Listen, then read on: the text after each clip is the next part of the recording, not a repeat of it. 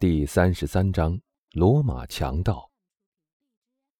第二天早晨，弗兰兹先醒了。他一醒来就拉铃叫人，铃声未绝，派里尼老板就亲自进来了。哈，阁下！店主不等弗兰兹问他，就得意地说：“昨天我不敢答应你们，因为你们来的太晚了，马车一辆都顾不到了。就是说。”在狂欢节的最后三天里，是的，弗兰兹答道：“就是在那最最关键的几天里。”什么事？阿尔贝进来问道：“顾不到马车吗？”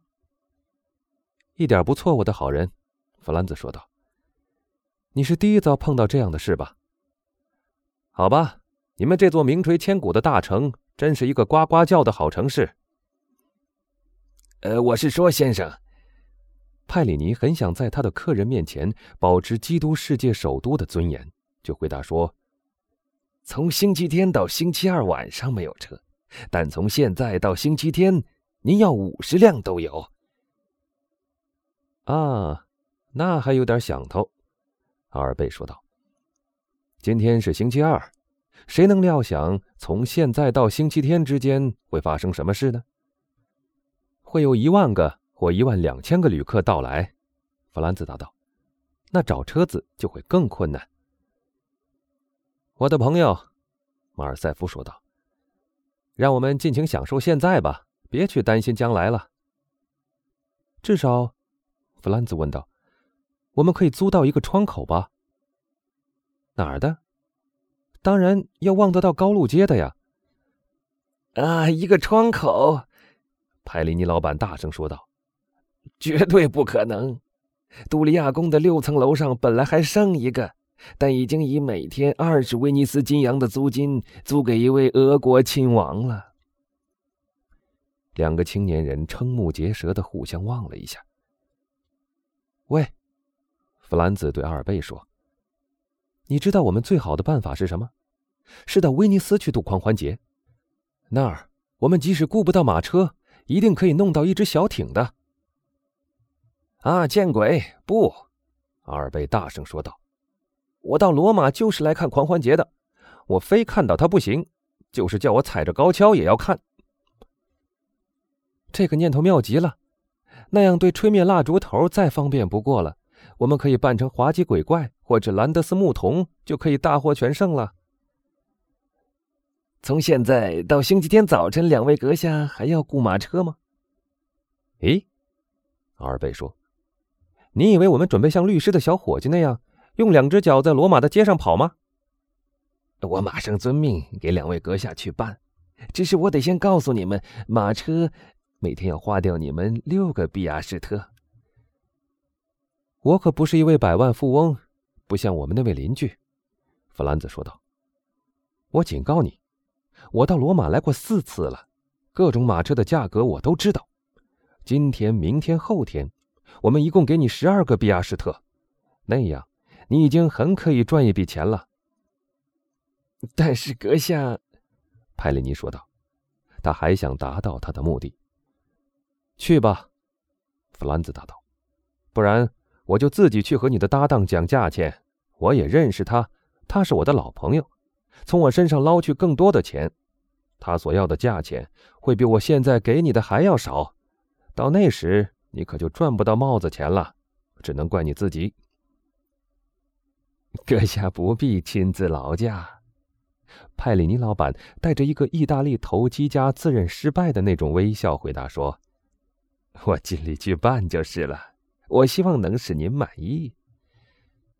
那么，我们彼此心照不宣了。”您希望车子什么时候来？一小时以内。一小时以内，他就会在门口等着您的。一小时以后，马车的确已在等着那两位年轻人了。那是一辆蹩脚的出租马车，但现在却已被抬高了身价，当做一辆私家轿车了。它虽然其貌不扬。但这两个青年在狂欢节的最后三天里能弄到这样一辆马车，已算是很不错的了。阁下，向导看到弗兰兹走到窗口面前，就大声喊道：“要我把花车驶进王宫来吗？”弗兰兹对于意大利人的措辞虽然早已习惯了，但他的第一个冲动还是环顾一下四周。这句话是冲他说的。弗兰兹阁下，蹩脚马车是花车，而伦敦旅馆是王宫。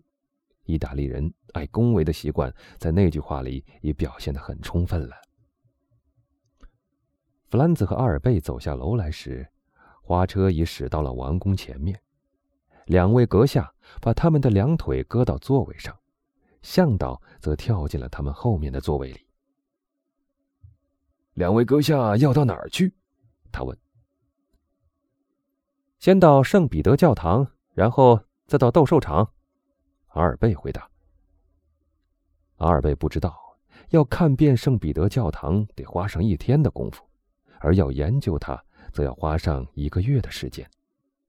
一天的时间，在圣彼得教堂一处过去了。突然间，日光开始暗淡起来。弗兰兹摸出表来一看，已经四点半钟了。他们回到了旅馆，在旅馆门口，弗兰兹吩咐车夫在八点钟再来。他要领阿尔贝在月光下去观赏斗兽场，正如他曾经领他在白天里游览圣彼得教堂一样。当我们领一位朋友去游览一个我们已经去玩过的城市的时候，我们心中的得意，就像我们指出一个曾做过我们情妇的女人一样。他要从波波罗门出城，绕城一周，再从圣乔凡尼门进城，这样，他们就可以在去斗兽场的途中，顺便看看朱庇特神殿、古市场、瑟铁穆斯塞维路斯宫的拱门、安多尼的圣殿。和萨克拉废墟。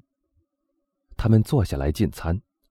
派里尼老板原先答应请他们吃一顿酒席的，而事实上却只给了他们一顿马马虎虎的便餐。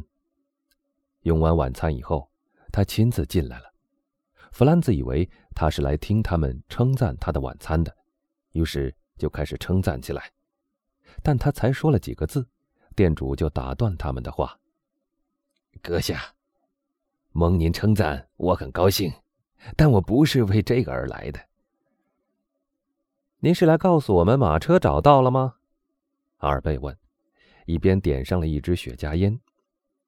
不，两位阁下最好还是不必去想那件事情了吧。在罗马，事情有办得到和办不到之分。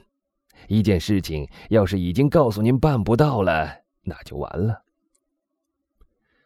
在巴黎就方便的多了。当一件事办不到的时候，你只要付双倍的价钱，就马上办到了。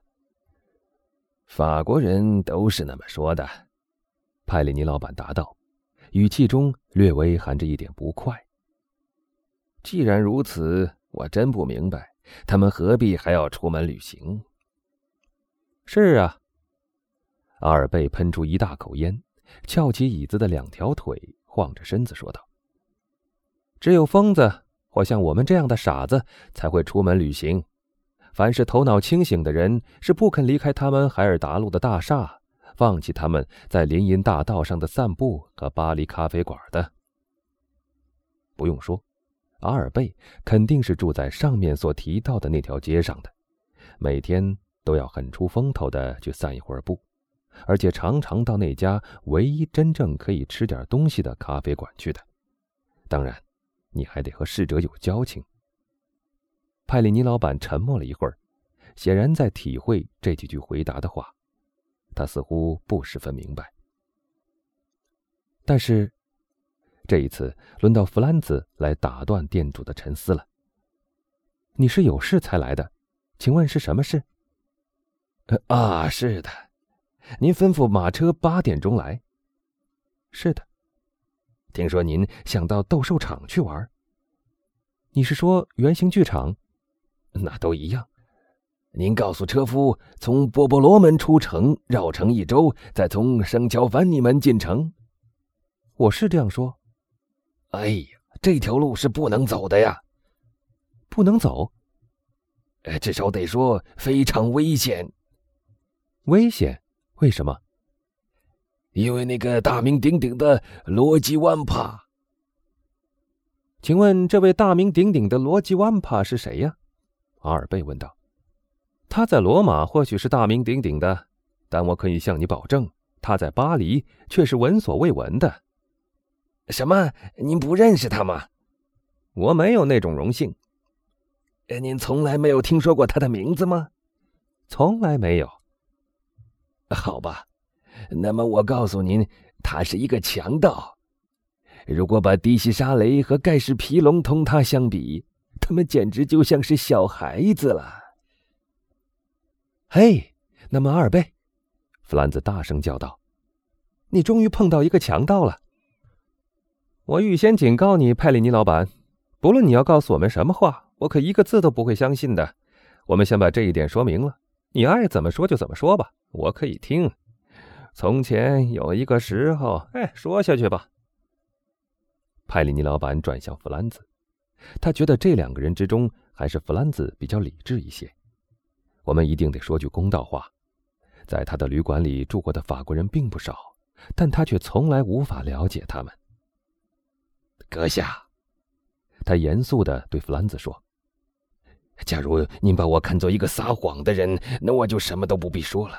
我是为了你们好才……”阿尔贝并没有说你是一个撒谎的人呀，派里尼老板。”弗兰兹说道，“他只是说不相信你而已。但你说的话我都相信，请说吧。”当阁下知道，假如有人怀疑我的诚实的话，派里尼老板，弗兰兹答道：“你简直比卡沙德拉还要多心。他是一个预言家，却还是没有一个人肯相信他。那么你的听众至少还该打个对折吧？”好了，算了，告诉我们，这位万帕先生究竟是谁？我已经告诉过阁下，他是我们从马特里拉那个时代以来最有名的强盗。哦，这个强盗同吩咐车夫从波波罗门出城，再从圣乔凡尼门入城，又是什么关系呢？这是因为，派里尼老板答道。您从那个城门出去是没有问题的，但我非常怀疑您能从另外那个城门回来。为什么？弗兰兹问道。因为在天黑以后，出了城门五十码以外就难保安全了。你凭良心说，那是真的吗？阿尔贝大声问道。子爵阁下。派里尼老板觉得阿尔贝这种再三怀疑他讲话的真实性的态度，大大的伤了他的心，就回答说：“我没有跟您说话，而是在跟您的同伴说话。他知道罗马，而且也知道这种事情是不应该加以嘲笑的。”